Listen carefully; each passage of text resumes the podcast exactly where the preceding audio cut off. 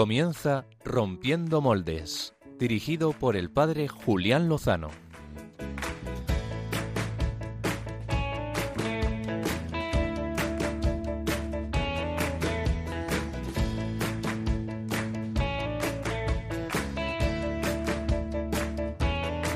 Déjame entrar donde estén tus sueños, donde tus anhelos se ponen al sol. Déjame estar donde tantas veces piensas que no puedes, tal vez pueda yo. Déjame que sea yo tu fortaleza. Déjame vivir allí donde brota todo, donde nace todo, justo en la raíz. Donde el corazón empezó a latir, donde el corazón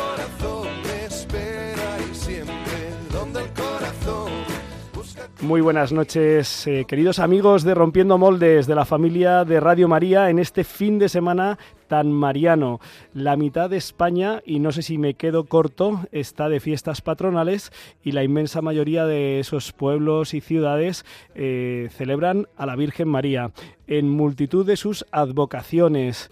Eh, Nuestra Señora de Covadonga, la Virgen de Guadalupe, Nuestra Señora de las Victorias, de los Remedios, del Valle, de Nuria y me voy a dejar muchísimos más, seguro. La que no me voy a olvidar es la Virgen del Consuelo de Cienpozuelos, que es la patrona de mi parroquia, de mi pueblo de Cienpozuelos y que están ahora mismo celebrando. Nos unimos a todos aquellos hermanos que están celebrando a la Virgen María.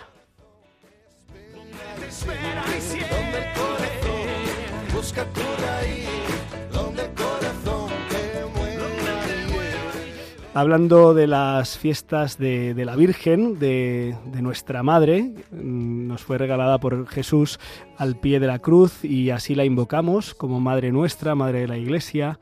Eh, reflexionaba hoy sobre tres aspectos eh, que, de los que necesitamos de nuestras madres. ¿no? Nuestras madres biológicas eh, pues, eh, nos han provisto siempre de amor y cuidado de alimentación y también de, de, ropa y han cuidado muchas veces nuestras compañías, ¿verdad? Una madre siempre cuida lo que comemos y bebemos, eh, aquello que nos, lo que nos lo que vestimos, eh, para que no pasemos frío, no pasemos calor y las compañías, ¿verdad? Esto ha sido universal. Nos han estado al quite de que no comiéramos demasiadas cosas eh, indigestas. eh, hoy en día que se, que se estila tanto esto de llevar una dieta equilibrada, ¿verdad? Eh, también nos han protegido sobre el tema de, que no manchemos la ropa buena, de domingo, de misa, y que usemos en cada momento lo que conviene. Y también han estado atentos de- a nuestros amigos del colegio, querían saber quiénes eran y tal, ¿no? Esto mismo lo, lo hace la Virgen María si la dejamos y lo necesitamos en el orden, en el orden espiritual, ¿verdad? Lo que comemos y bebemos. Eh, en el orden físico eh, va más allá de una dieta saludable, porque también hay que tener mucho cuidado en estos días de fiesta, pues con lo que bebemos y comemos. Ayer, ayer, pues eh, a las ocho y pico de la mañana, después de celebrar misa muy tempranito, tenía que bajarme de la bici y de tener una pelea, porque los chavales pues estaban muy bebidos y entonces pues estaban ahí liados, liados y bueno, pues de estas cosas que uno va vestido de cura y a veces, aunque solo sea por la autoridad o por el respeto o qué sé yo, pues se calmaron y se separaron, ¿no? Pero qué pena, qué pena da ver pues el, consumo desmedido de, de alcohol y, y de otras sustancias que supongo que, que también hay que tener en cuenta, ¿verdad? Y que la Virgen nos ayude y nos proteja, ¿verdad? También nuestras madres han tenido cuidado de lo que vestimos eh, y debo decir, debo decir que esto es una asignatura pendiente en el día de hoy, ¿no? Eh, vamos a mojarnos un poquillo, ¿no? Eh, reflexionando un poco sobre cómo vestimos, me venía esta experiencia de hace unos años. En 2011 pasé por primera vez por un polígono industrial en Villaverde en el que había y sigue habiendo, me parece que tristemente, mujeres ejerciendo la prostitución. Recuerdo que iba con un joven de mi parroquia, de Leganés, y que cuando vimos a estas personas, pues nos impactó la situación. Las mujeres vestían con unos pantalones o faldas cortísimos y unas blusas o camisetas con escotes muy pronunciados. Bueno, pues queridos oyentes, así visten ahora muchas, muchas personas, muchas jóvenes, muchas adolescentes, muchos jóvenes. Siento que suene fuerte, pero es la verdad. Mm, hace una o dos temporadas se puso de moda eh, llevar la ropa interior enseñándola por fuera. Es una contradicción porque se llama interior por eso, porque va por dentro. Y ahora se ha puesto de moda simplemente no llevar ropa interior. Eh, sé que me estoy metiendo en charcos, pero a veces hay, hay que mojarse, ¿no? Las compañías. Oye, ¿qué compañías eh, tienen vuestros hijos? ¿no? ¿Qué compañías me refiero ahora en el ámbito digital, en las redes sociales? ¿Qué escuchan y a quién escuchan? Hoy una madre nos pedía ayuda con su hija en el tema de las redes sociales. Eh, no sé si habéis escuchado lo que dicen eh, a vuestros hijos los influencers, ¿eh? es decir, las personas que en TikTok, en TikTok, en Instagram, en YouTube o en otras plataformas son influyentes para ellos. escuchad siete segundos de unas declaraciones de uno de los mayores influencers en habla española aquí en nuestra nación. ¿Qué prefieres? ¿Matar a una anciana moribunda o a un gatito recién nacido? Yo a una anciana. Yo a una anciana. Eh, ¿Qué prefieres? ¿Matar a un gatito recién nacido o a una anciana que se está muriendo? A una anciana. Esto es lo que dicen, eh, pues, jóvenes, eh, jóvenes adultos, influencers, seguramente con, muy poquita maldad, simplemente con una gran ignorancia desconocimiento también de las repercusiones, ¿no? Em, bueno, esto es lo que esto es lo que escuchan, esto es lo que quieres que escuchen tus hijos. Esto es, chaval, que me estás escuchando, joven, que estás hecho para más. ¿eh? Eh, esto es lo que quieres escuchar. Madres y padres del mundo, ¿eh? a ejemplo de nuestra madre que cuida y que nos vela por lo que nos puede hacer mal y que nos provee de lo que nos hace bien. Mm, despertad para vuestros hijos que los están contaminando. Con lo que ven, escuchan y quienes les hablan. Jóvenes del mundo, que estáis hechos para más que para estar eh, divertidos, eh, vertidos fuera de vosotros mismos. Bueno, esta era la introducción, lo dejo aquí, ¿eh? aunque tiene que ver, tiene que ver con el tema que vamos a tratar esta noche. aunque pueda parecer un poco lejano. Y es que queremos hablar en este programa de la historia de una región francesa llamada la Vendée. Se escribe Vendée, pero se pronuncia Vendée. Apuesto a que más de un oyente conoce y bien esta historia, pero seguro que otros, eh, para otros es muy desconocida. Yo hasta el año 1997, en el que leí el libro de Vittorio Messori, mm, Leyendas Negras de la Iglesia, no lo había escuchado en mi vida. Pues es que resulta que en los años de la Revolución Francesa hubo una región en Francia que se resistió a las imposiciones revolucionarias y republicanas que querían imponer una visión no solo sobre el modo de gobernar Francia, que esto es legítimo, sino sobre el modo de entender la vida, la familia y hasta la fe. Y por eso se cuadraron e hicieron que la revolución mostrara su rostro más terrible. Se lo vamos a contar porque nos puede ayudar a nosotros que estamos en luchas culturales, de momento no físicas y esperemos que no lleguen nunca. Y lo hacemos porque en Francia ha habido un acontecimiento alrededor de la historia de uno de los líderes bandeanos que se ha llevado al cine y que pronto llegará a España. Y queremos estar preparados y conocer la historia. Vamos a abordarla con un estudioso del tema, con Jorge Manuel Fernández, que en unos minutos estará con nosotros. Eh, que sepáis que nuestro querido joven colaborador eh, John Valdés pues ya ingresó este viernes en el seminario, así que le encomendamos que Álvaro González Baruqui entrará al final del programa con sus biorritmos, que os aseguro que no van, dejar, no os van a dejar indiferentes que nos va a traer una música que ha sonado mucho en este verano en la JMJ y no digo más para que estéis atentos y que Pachi Bronchalo pues está en las fiestas de su pueblo y está sirviendo y atendiendo pues allí así que yo saludo a todos los que estáis ahora mismo pues celebrando a la Virgen. Ojalá que estemos celebrándola a ella y no otras cosas. Total que los modos de contactar con nosotros pues ya lo sabéis pero pero os los recuerdo. Por Twitter, arroba rompmoldes, por correo electrónico, rompiendo moldes arroba eh, radiomaria.es, por correo postal Paseo Lancero número 2, 28024 Madrid. Y bueno, saludamos a los que estén viéndonos por YouTube y por Facebook Live, que siempre es una alegría. Hoy estoy aquí pues mano a mano con Javi Pérez. Eh, muy buenas noches, Javier. Muchas gracias por llevar el control técnico de Rompiendo Moldes esta noche. Gracias a ti por venir y nada, aquí estamos, dándolo todo. vamos a darlo todo. Pues, pues nada, eh, luego revisaremos los correos electrónicos y las postales por si nos habéis enviado algunas de ellas. Ahora, sin más, vamos a la entrevista de portada.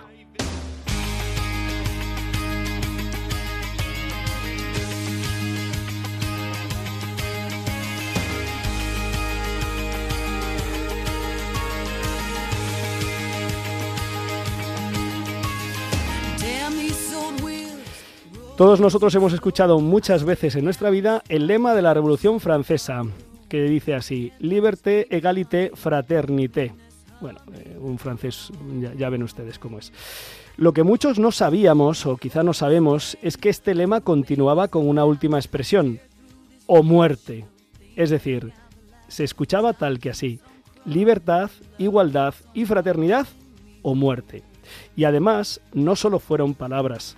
Conocemos el terror que provocó el uso masivo de la guillotina, pero quizás sabemos poco o nada de lo que aconteció en la región francesa de la Vendée, donde unos 200.000 campesinos, algunas fuentes hablan de más de 300 o 350.000, entre ellos mujeres y niños, muchos, fueron asesinados por rechazar las imposiciones de los revolucionarios republicanos. Este hecho, sobre todo la resistencia heroica, firmemente afianzada en su fe católica, pues portaban, entre otras muchas cosas, eh, el conocido detente, este sagrado corazón que tengo en mi mano y que pueden ver los que están siguiendo por las redes sociales y que muchos conocéis como es eh, un detente, pues muchos bandeanos eh, mostraron una resistencia heroica y se ha recogido en libros y recientemente en una película que ha impactado sobremanera en la vecina Francia en los últimos meses. Para conocer mejor esta epopeya, tenemos con nosotros esta noche vía telefónica a Jorge Manuel Rodríguez Almenar, profesor titular de Derecho de la Universidad de Valencia, licenciado y doctor en Historia del Arte por la Universidad de Valencia, y profesor colaborador del Ateneo Pontificio Regi- Regina Apostolorum de Roma, y además presidente del Centro Español de Sindonología desde el año 2006. Es decir, estamos ante un investigador nato. Jorge Manuel, muy buenas noches. Buenas noches. Eh, pensaba, pensaba que nos habías puesto algo de música para animar, pero no, ha no, sido, no, no he sido yo. se ha cruzado, se ha cruzado una pista. Eh, pues buenas noches y gracias por ayudarnos, ayudar a todos los amigos de, Rompiendo Moldes aquí en Radio María, a introducirnos en esta eh, apasionante historia. Aproximémonos a ella. Eh, primero, situémonos geográficamente, eh, para que los oyentes, para que nos situemos, ¿dónde está la región de la Vendée? Bueno, pues yo creo que el punto de referencia puede ser la ciudad de Nantes. Nantes tiene, pues en el sur, para- por ahí pasa el río Loira, el Loire, que dicen los franceses, y desde ahí hacia abajo, es decir, en la, en la vertiente atlántica de Francia, pero, o sea, prácticamente a la altura de, de- de Nantes, pues hay una región bastante amplia que es lo que se llama la Vendée. En realidad, eh, el- la sublevación fue superior a la, a la extensión de lo que era esa región. Sí. Eh, De hecho, se habla de la Vendée militar porque es en realidad ocupa más que lo que es esa región. Pero bueno, para simplificar, pues se suele decir siempre pues la epopeya de la Vendée o, en fin, los, los mártires de la Vendée, etcétera. Ujú. O sea, Eh, es esa zona. Los que los que hemos tenido pues la, eh, en nuestra infancia eh, nos hemos visto acompañados por Asterix y Obelix eh, Claro. ya, ya sabemos dónde está la Bretaña esa esquina occidental de, de Francia pues un poquito más al sur y más hacia el centro pues ahí es donde se sitúa más o menos la, la región de, de la Vendée que es una zona de, de muchos bosques de ríos como comentabas y que además fue reevangelizada por un santazo muy querido además en esta casa, en, en Radio María, que fue San Luis María Griñón de Montfort. Así es, ¿verdad? Efectivamente, y eso lo reconocen también los, los revolucionarios, o sea, los republicanos. Eh, ellos, precisamente, eh, en sus escritos dicen que la culpa es de Luis María Griñón de Montfort y los Muletén, que eran los, los sacerdotes que siguieron a, a, a Luis María Griñón de Montfort, y que verdaderamente, pues, eh, lo que hicieron, sinceramente, es catequizar a la gente y Ujú. hacer que la gente se tomara en serio su religión. Entonces, cuando llega la Revolución Francesa y entonces eh, pues bueno, en principio se establece un sistema republicano, eh, se termina esto a- a- guillotinando al rey, pero lo que realmente fue un detonante para la, la sublevación de, de- de las masas populares, porque fueron campesinos los que se sublevaron, eh, fue precisamente que empezaron a existir una serie de leyes que no tenían ni pies ni cabeza, ¿no? Es decir, se obligaba a todos los sacerdotes a jurar la Constitución republicana, a separarse de Roma y, por tanto, crear una iglesia separada eh, algo así como la iglesia ga- galicana y que tenía que ser completamente distinta. Luego la cosa fue a, a más, ¿no? Es decir, al final se terminó suprimiendo eh, la religión cristiana y se cambiaron los calendarios, en fin, un montón de barbaridades. Pero lo que fue el detonante fueron dos. Desde el punto de vista fundamental, la religión, es decir, que la gente gritaba devolvernos los buenos sacerdotes, porque hay que tener en cuenta que en esa zona, que era una zona muy rural, pues los sacerdotes estaban totalmente imbricados o estaban totalmente interrelacionando con la gente, con los campesinos, es decir, estaban en sus bodas, en sus bautizos, en sus entierros y la gente los trataba pues totalmente con, como si fueran familia. Y luego por otra parte, pues hay que tener en cuenta que también, eh, pues a partir de la Revolución Francesa es cuando se empieza a hacer, se empieza a reclutar jóvenes. Eh, o sea, es decir, nosotros tenemos un recuerdo en España de lo que era el servicio militar, pero eso poca gente sabe que empezó así con la Revolución Francesa. Y, y realmente, eh, pues lo que ya fue, lo que colmó el vaso fue que precisamente en la Vendée, pues cuando empezaron a, a exigir que los jóvenes se fueran a defender la República, pues claro, o sea, ya, era, ya estaban en contra del sistema con, que encima tenían que dar con su vida por, por defender unos principios que no eran los suyos en absoluto, ¿no? Entonces, hay un momento en el que pues las cosas explotan y entonces son los propios campesinos los que van a los a los nobles locales que eran pues una nobleza baja rural y, y les exigen que se pongan al frente porque dicen nosotros no somos capaces de ganar una guerra, entonces necesitamos a los a, alguien que sepa, ¿no? Antes antes de la revolución precisamente los que iban a la guerra eran los señores feudales con los vasallos y, y pues eso ocurría pocas veces, pero evidentemente siempre en el sistema tradicional pues los, los mandos militares altos eran siempre nobles. Precisamente una de las cosas que supuso eh, la, esta revolución o, esta contrarrevolución, mejor para dejar las cosas claras, esa contrarrevolución bandeana fue precisamente que hubo una democratización del ejército, es decir, eh, los seis generales que, que son los que destacan a lo largo de seis años, eh, que fueron los que lucharon contra la Revolución Francesa, pues fueron elegidos mm, de forma popular por los propios por los propios eh, soldados, que en este caso eran campesinos. Y los campesinos iban a la guerra, pues eh, con, de una forma muy ingenua y con los instrumentos que tenían para, para eh, arar el campo y para, es decir, que iban como si fueran a trabajar. Y, verdaderamente, pues, y, además de una forma muy ingenua, porque claro, ellos iban con el rosario en la mano y con el detente, efectivamente, con la, la imagen del corazón de Jesús puesta en el pecho, que era prácticamente su único uniforme, porque cada uno iba vestido de una manera, pero lo que tenían en común era eso. Y frente a ellos estaban lo que ellos llaman los azules, que son el ejército oficial de la Revolución Francesa, ¿no?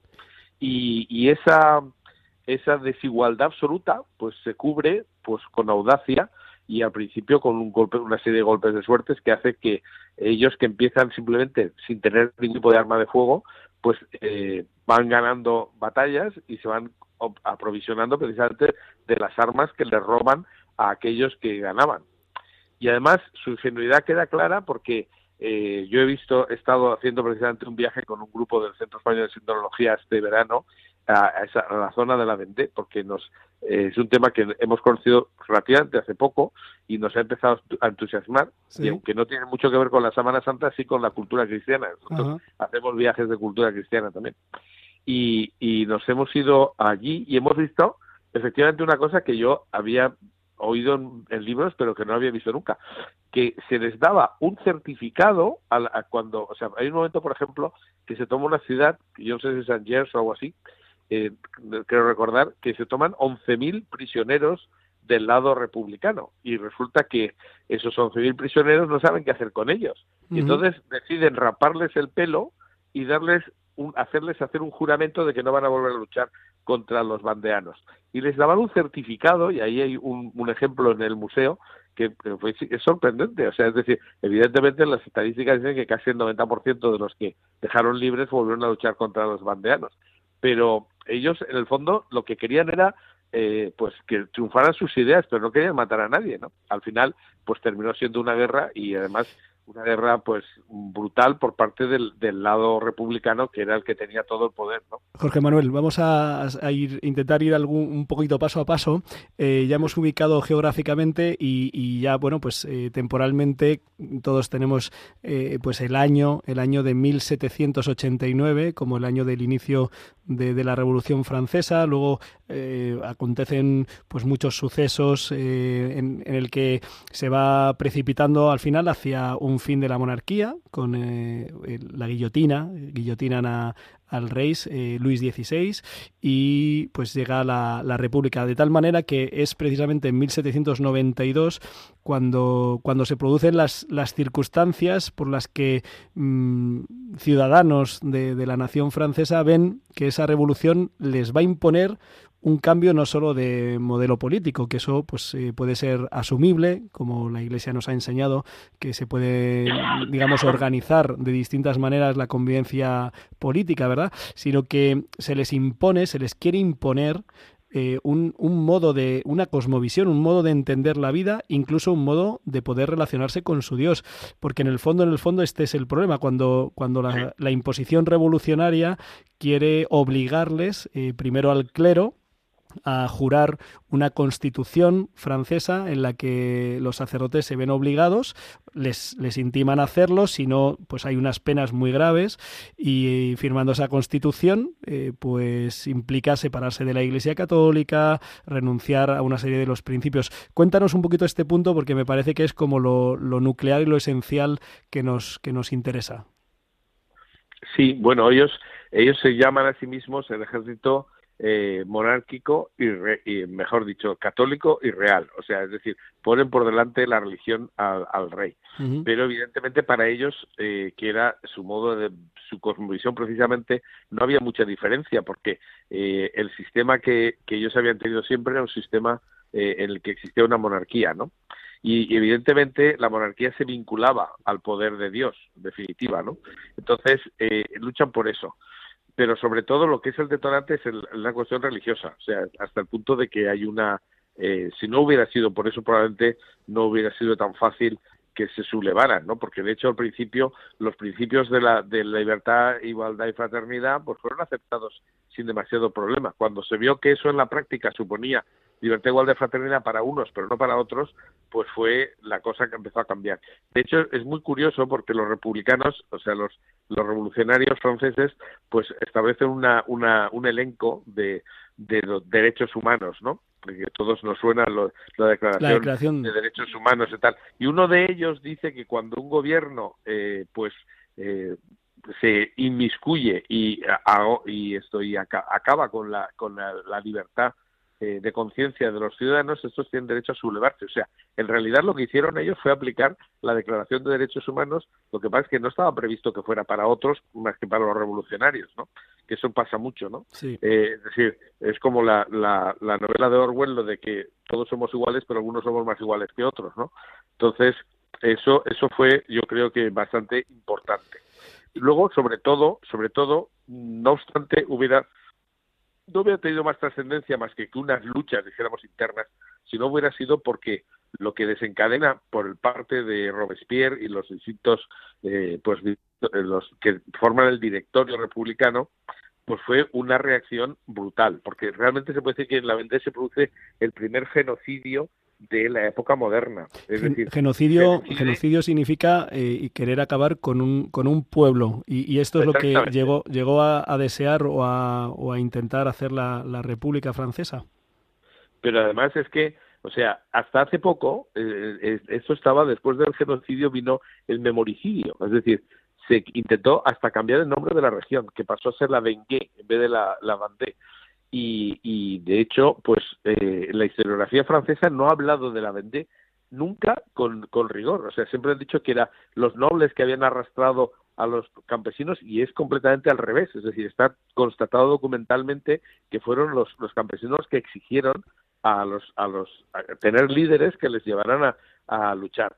Eh, la película que se acaba de, de, de, publicar en Francia y que se va a estrenar el día 15 eh, de este mes, de, de, septiembre, en toda España, pues eh, precisamente habla del último caudillo que tuvieron y que él eh, era, o sea, se ha cogido precisamente el último de los caudillos porque es uno de los, eh, dijéramos, más controvertidos. O sea, los primeros son realmente de una inocencia absoluta y casi hay alguno de ellos que se llama el santo de Angers y tal, porque realmente eran tener una vida muy ejemplar. El último eh, se plantea dudas muy gordas e incluso él tiene la, la, duda de, de, que él era marino y que por qué tenía que meterse en una guerra que no tenía eh, la posibilidad de ganar, ¿no? Y a pesar de lo cual, pues esto pues al final tuvo éxito y ha pasado a la historia, ¿no? También porque tiene un final trágico, que yo no quiero romper, estropear la película haciendo spoilers a nadie, pero bueno, se puede imaginar que no, no triunfó la, la contrarrevolución, lógicamente, y, y, la verdad es que, eh, bueno, pues estos, estos líderes hicieron lo que pudieron sabiendo que iban a perder, o sea, esto estaba más claro que el agua. Sí, pero eh, yo, he, tenido la oportunidad de acercarme ahora en, los últimos días pues a, esta historia a través de, pues de, una conferencia eh, de usted que escuché y también del visionado de la película. Em, la verdad es que es, es, muy estimulante que alguien eh, sea capaz de, por fidelidad a Dios y a su conciencia, luchar por una causa justa, aunque, aunque sepa que, que él personalmente no, no, va a vencer, pero que esa luz, que esto aparece en algún momento de la película, que esa luz va, va a continuar eh, iluminando más, más allá de él mismo. Hemos, nos comentaba hace, hace un momento que los bandeanos, los campesinos, ante estas imposiciones, primero en relación con su, con su libertad religiosa, diríamos hoy, con su modo de vivir la fe, eh, afectándoles a, los sacerdotes, a los que tanto querían, y también afectándoles a sus propias prácticas, y después con todo el sistema de levas que obligaba a sus jóvenes a ir a luchar por un sistema que consideraban injusto a las eh, fronteras extranjeras, eh, hay un levantamiento ante una fuerza eh, opresora que, bueno, pues que es legítimo oponerse a ella. Y lo que me gustaría que nos comentaras a, todos los oyentes es cuál fue la respuesta, la respuesta de la gloriosa revolución republicana. ¿Cómo respondieron al alzamiento de, las fuerzas de la bandera? Es que eso es precisamente, como decía, lo que hace que esto sea algo sorprendente. Es decir, porque la reacción fue brutal. O sea, está demostrado documentalmente que la orden que se dio del, directorio de París fue que se arrasara totalmente la región y se, eh, se llevaron todo tipo de materiales incendiarios porque se trataba de quemar todo lo quemable.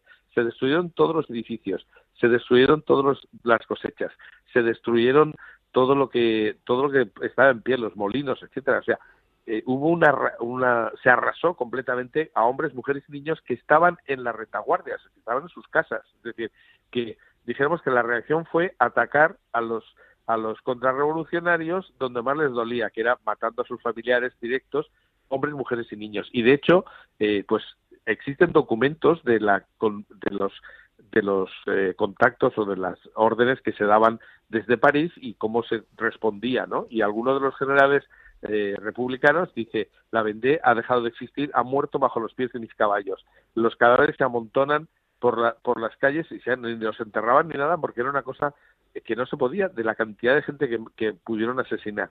Y además, eh, para más Sinri, pues incluso algunos de estos generales hubo uno que se negó porque él dijo que él era militar y que no se dedicaba a masacrar a la población civil, pero hubo otros que aceptaron sin más, ¿no?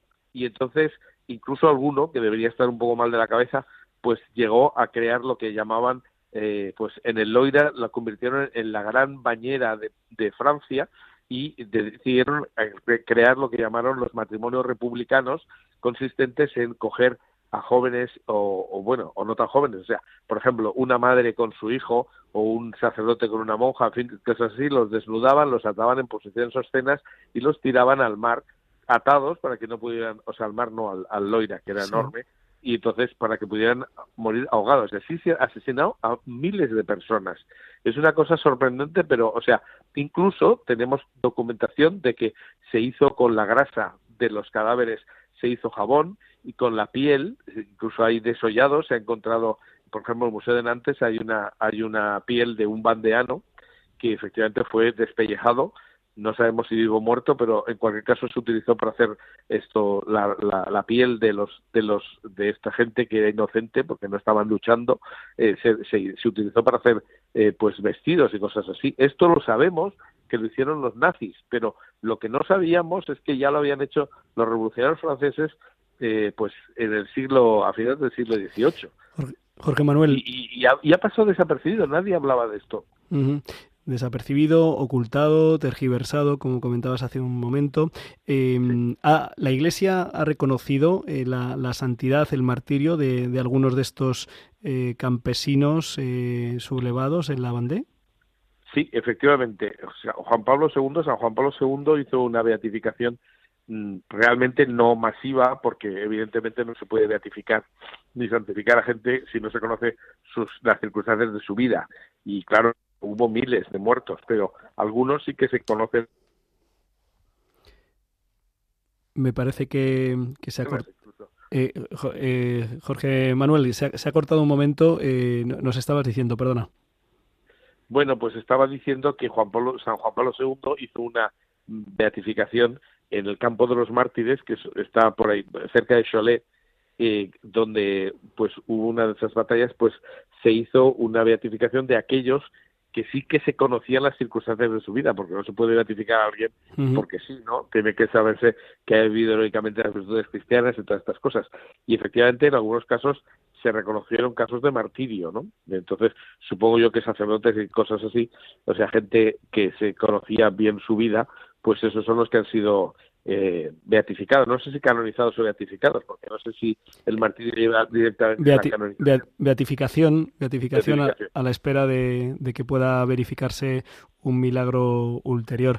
Pues, pues esta es, a grandes rasgos, queridos eh, oyentes, eh, pues la historia de, la bandera. Es posible que algunos de nuestros amigos de Radio María escucharan en su día, hace ya eh, pues seis años, en diciembre de 2017, el 19 de diciembre de 2017, el, profesor Alberto Bárcena, que es, que es ah, un, autor de referencia en este, en este campo y, amigo, miembro de, esta familia de Radio María, donde lleva adelante el programa Historia de la Iglesia, pues dedicó a la Guerra de la Bandé pues un, programa monográfico que animamos a buscar en el, en el podcast, me, pasaba ahora Javi Pérez, y, así pues poder profundizar también a través de la lectura. A lo mejor nos puedes recomendar una bibliografía básica, eh, Jorge, Jorge Manuel, para, para los que tengan interés en conocer en detalle eh, qué es lo que sucedió y, cómo respondieron aquellos eh, valientes campesinos? Pues yo tendría que decir lo primero, el primer libro que yo leí, que fue en el 2019, o sea, realmente hace poco, cuando empezó la pandemia, me dio por leer sobre la bandera y el primer libro que leí pues me enganchó muchísimo porque es es la biografía de una señora que terminó siendo condesa y, esta cuenta a sus nietos cómo, cómo vivieron ellos la Revolución Francesa y los acontecimientos de la Vendée. Y esta se llama Una familia de bandidos. Está publicada por Homo Legends. Es muy interesante porque se puede leer como si fuera una novela. No es una novela, es la biografía. Es eso, es lo que cuenta una abuela a sus nietos, ¿no? Y, te da una visión de lo que era la sociedad que es completamente distinta a la que nos han dicho en los colegios, ¿no? Donde eh, pues impera la, historiografía marxista y la lucha de clases y todo eso, y de ahí se ve que es todo lo contrario, lo que ella cuenta no tiene nada que ver con esto, ¿no? Y por otra parte, pues eh, luego está efectivamente un libro de Alberto Barcena que es buenísimo porque es el resumen de la tesis doctoral que hizo el, el doctor Seche, eh, se escribe Secher, que fue el primer historiador serio y documentado que hizo un estudio sobre la Bandé y esta, desgraciadamente no tengo delante el nombre, pero vamos, si, si uno busca eh, la Bandé y busca, o se escribe Vendée, eh, con e, eh, si, si, uno busca ese y busca Alberto Barcena, yo creo que se encuentra el libro fácilmente en cualquier distribuidora. Y luego hay una cosa sorprendente, hay un libro, por citar un tercero, porque se pueden citar varios más, pero hay uno curiosísimo que es que es una novela de Julio Verne, que también trata el tema, y que, fíjate que a Julio Verne lo han, lo han vamos, se, se, han publicado todos sus libros, se han llevado al cine, etcétera. Y él tiene un libro la pero como habla bien, y por tanto, en cierta medida habla mal de la Revolución Francesa, fue censurado en su día y no ha sido publicado prácticamente nunca. Ahora se ha, se ha hecho una edición reciente eh, en español y se llama El Conde de Châtelain. bueno, pues es, sorprendente también, es decir, que cómo ha habido una, un, un hecho de silenciar, o sea, se ha intentado silenciar lo de la memoria histórica, pero eh, aplicada, o sea, que no es una cosa nueva, ¿no? Es decir, prohibir todo lo que sea una visión discrepante de la versión oficial, pues es el, la tendencia que tiene siempre el poder, ¿no? Pues, y contra eso hay que sublevarse. ¿eh? Sí, eh, he, estado, he, podido buscar y el, efectivamente el libro de don Alberto Bárcena es La guerra de la Vendée, así, así, se, así se escribe. La semana que viene, como, como decía eh, Jorge Manuel Rodríguez, eh, pues se estrena en España esta película, Vencer o Morir, hecha por el parque temático Puy de Fou en Francia y que, bueno, pues que ya, ya saben que, que ver en, en, 90 minutos o, o, dos horas pues una síntesis siempre, siempre sigue su atractivo con este lenguaje audiovisual pues eh, que impacta, que emociona y que llega con una, una, factura pues, pues muy bien hecha, la verdad, es una película muy cuidada, aunque es la ópera prima de, de este parque temático, así que bueno, animamos a conocer, eh, es verdad que es una película pues bélica, con mucha, con mucha acción, con mucha batalla, porque es lo que sucedió, quizás se profundiza menos en estos aspectos interiores, aunque se eh, aparecen apuntados evidentemente y, y merece la pena pues conocer esta historia, sobre todo porque la verdad nos hace libres y porque pues así aprendemos a amar la historia de nuestra iglesia tantas veces, tantas veces tergiversada y que tantas veces los hijos de la iglesia hemos recibido precisamente a través de manos de, los enemigos. Como decía ya en su libro Leyendas Negras de la Iglesia, eh, el converso y periodista italiano Vittorio Messori. Pues muchísimas gracias, eh, Jorge Manuel Rodríguez Almenar, por, por acercarnos y darnos a conocer mejor esta, esta epopeya histórica y también espiritual cristiana. Y, y le animo a que siga investigando. Ya veo que es un tiene una gran capacidad que Dios le ha dado, así que tanto para la Sábana Santa, como ya he podido ver en sus conferencias, como para también esta historia eh, de, la, de la epopeya católica.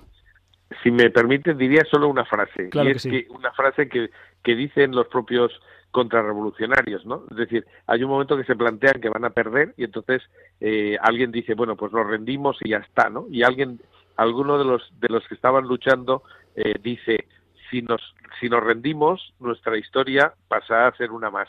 Pero si morimos, eh, nuestra, nuestro planteamiento, nuestros ideales se harán eternos. Y que es curioso que 300 años después ha resucitado este tema y se está conociendo por primera vez casi eh, en toda Europa. Y yo creo que esto anima a que las causas hay que lucharlas, ¿eh? en el sentido que sea, pero hay que lucharlas. Es decir, lo que no cabe es aceptar sin más las imposiciones y esto es fundamental en la historia de la Iglesia. Es decir, está la libertad y la, y la identidad por encima de todo. Pues muchísimas gracias, don Jorge Manuel Rodríguez Almenar. Animamos desde aquí también a, seguir las conferencias que, que, se pueden escuchar en, en Internet, que son ciertamente muy interesantes. Un fuerte abrazo. Pues muchas gracias. Hasta la próxima.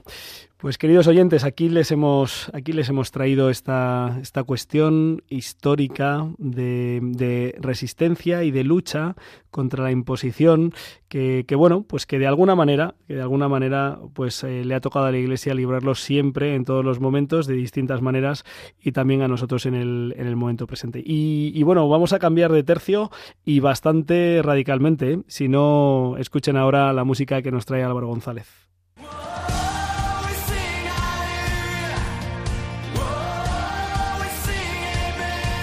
Biorritmos con Álvaro González.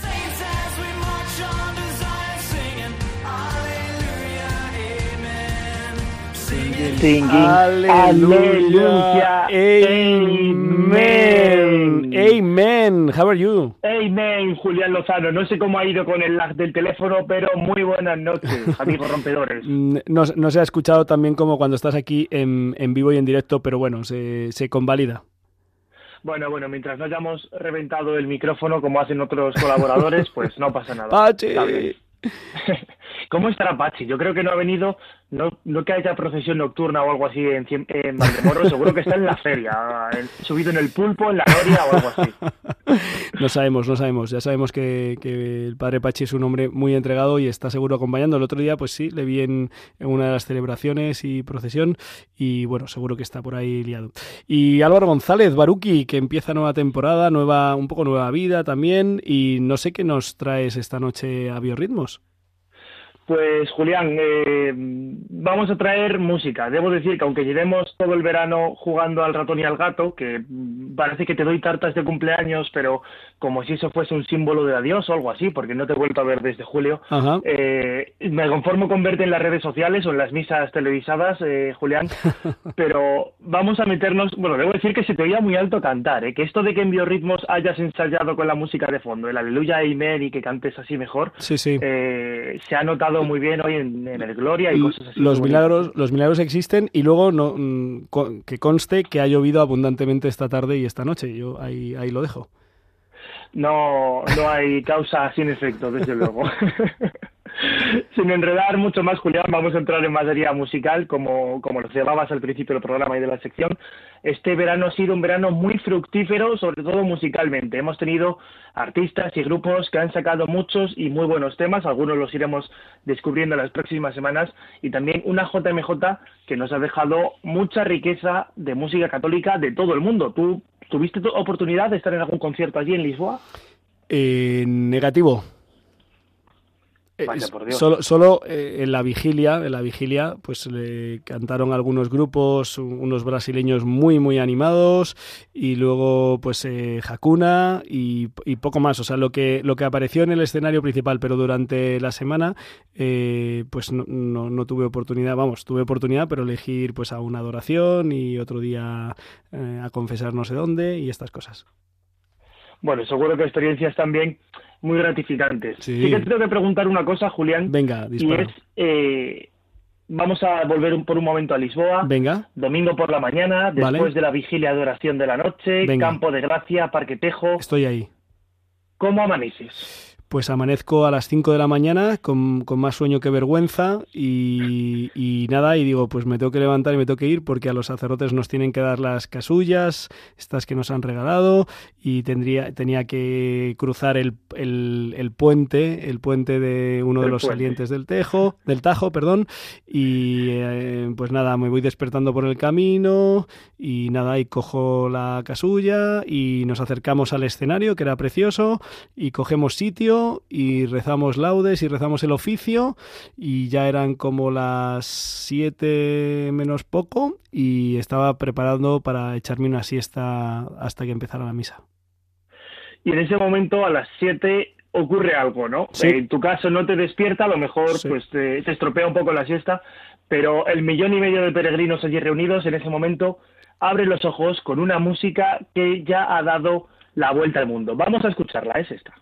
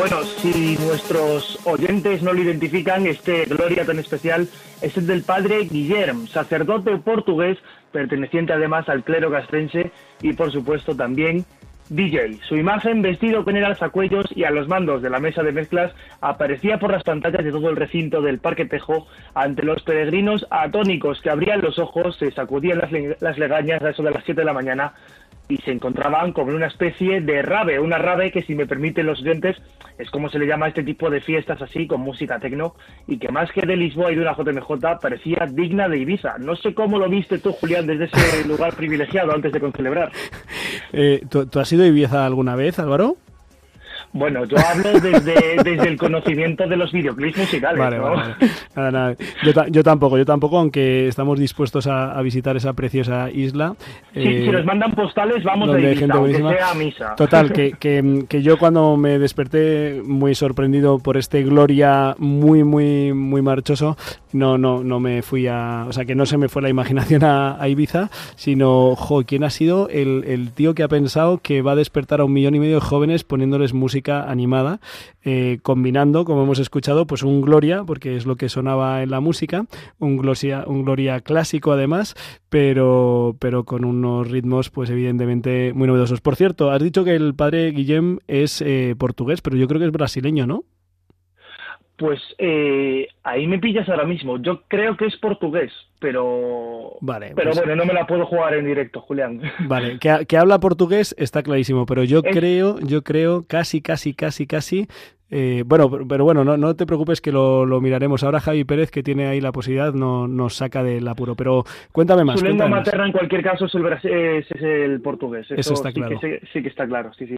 Y es que también Julián, este sacerdote, pues queramos o no, como decías, ha roto todos los moldes y es un dignísimo artista de biorritmos. Ha sido capaz de revolucionar una música muy alejada de raíz de la fe católica, totalmente incluso contraria, pero ha sido capaz de resignificarla y hacerlo con talento. Entendemos que en un contexto muy concreto, de ocio, no litúrgico, pero que sin embargo puede servir para acercar figuras y mensajes muy potentes del Evangelio y de la enseñanza de la Iglesia a personas que quizá de otra forma no se puedan plantear preguntas acerca de la fe. Prueba de esto, por ejemplo, es cómo musicalizaba uno de los discursos más famosos de Juan Pablo II, Non Aviate Paura, su inolvidable e inconfundible, y ojo, recordado este año también por el Papa Francisco en la JMJ, No tengáis miedo, vamos a escucharlo.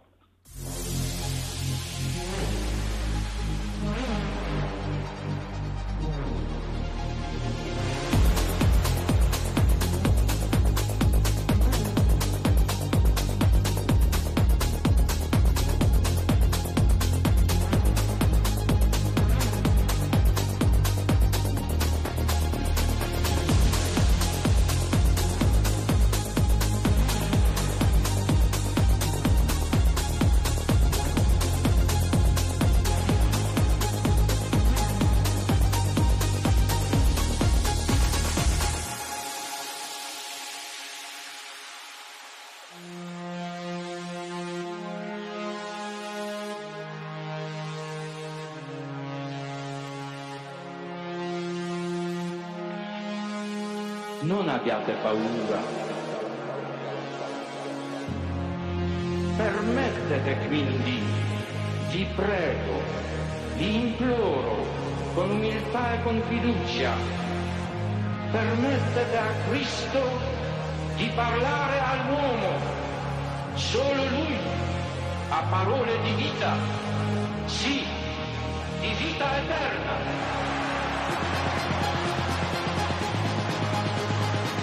Dice aquí el Papa Juan Pablo II, ¿no? Que hablen de Cristo al mundo, a los jóvenes, porque solo Cristo tiene palabras de vida eterna. Julián Lozano, me habría encantado estar allí en el estudio contigo para ver tu cara en estos momentos escuchando a este fenómeno. Seguro que, no sé tú, pero seguro que alguno de nuestros oyentes está bailando eh, con los ojos y oídos bien abiertos. Yo me siento orgulloso de que aquí en Biorritmos y en Radio María cabe todo mientras nos hable de Dios, musicalmente hablando. Yo, yo bailando no, pero es verdad que, que los pies se, se, mueven un poco al ritmo.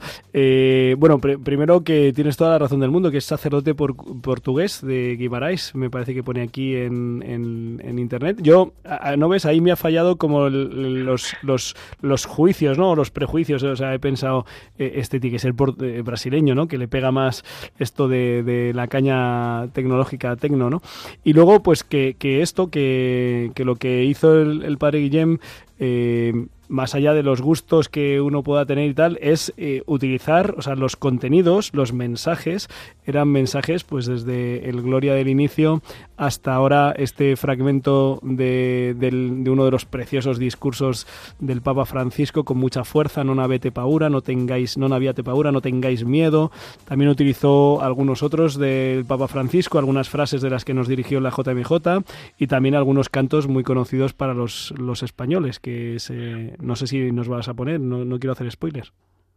Eh, no llegamos a eso, debo decirte, Julián, que los entendidos, de hecho, eh, teníamos corresponsales de, de, nuestro grupo de jóvenes eh, entendidos en esto de la música electrónica, que afirman que la mezcla que hizo con algunos de los mensajes del Papa Francisco de la propia vigilia de, de adoración, que son dignos de que este hombre se pasase la noche en vela eh, preparando esta sesión de música. Una sesión que le ha dado, vamos, repercusión y fama mundial, abierto, bueno, no abierto, pero sí ha cerrado telediarios eh, y, y, se ha tenido un impacto mundial. O sea, su, su vídeo actuando y despertando a los jóvenes supera los millones de reproducciones. en Instagram ha superado ya los tres, está rozando, perdón, los 300.000 seguidores y sus canciones en las plataformas digitales también superan muchísimas reproducciones. Si no me equivoco, o sea, cientos de miles. Si no me equivoco, además, este fin de semana estaba sacando una sesión en Acción de Gracias también por los frutos que había dado esta JMJ.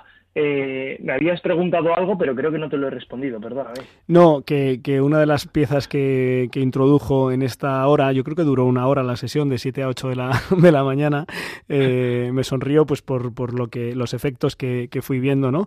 Desde luego a, a, muchos jóvenes, no digo a todos, ¿eh? porque sobre gustos, pues colores, ¿no? Hay gente que le gusta más o menos.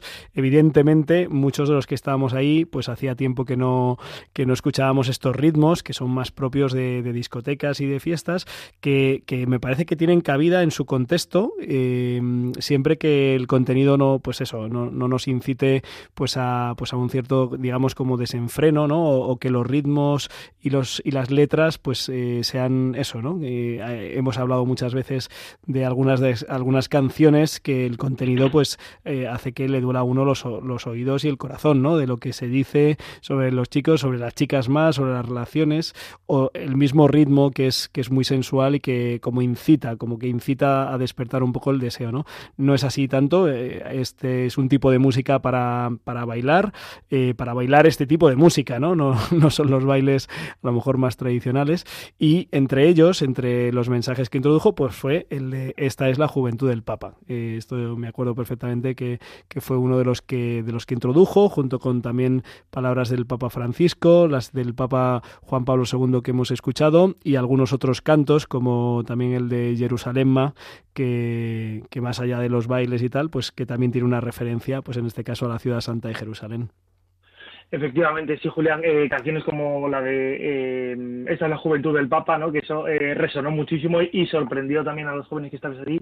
Eh, esta sesión que decías bueno, dura unos 28 minutos, todas las canciones completas, que las va entrelazando ah, unas con otras. A mí me pareció Esta... más largo, fíjate no sé si habrá alguna pausa, pero vamos, creo que el vídeo de YouTube son 28 minutos eh, porque me lo he escuchado. Yo lo admito que, a mí me ha gustado con creces, me lo he puesto por las mañanas yendo a trabajar y anima y llego eh, a, la, a, la, oficina con, con otro rostro.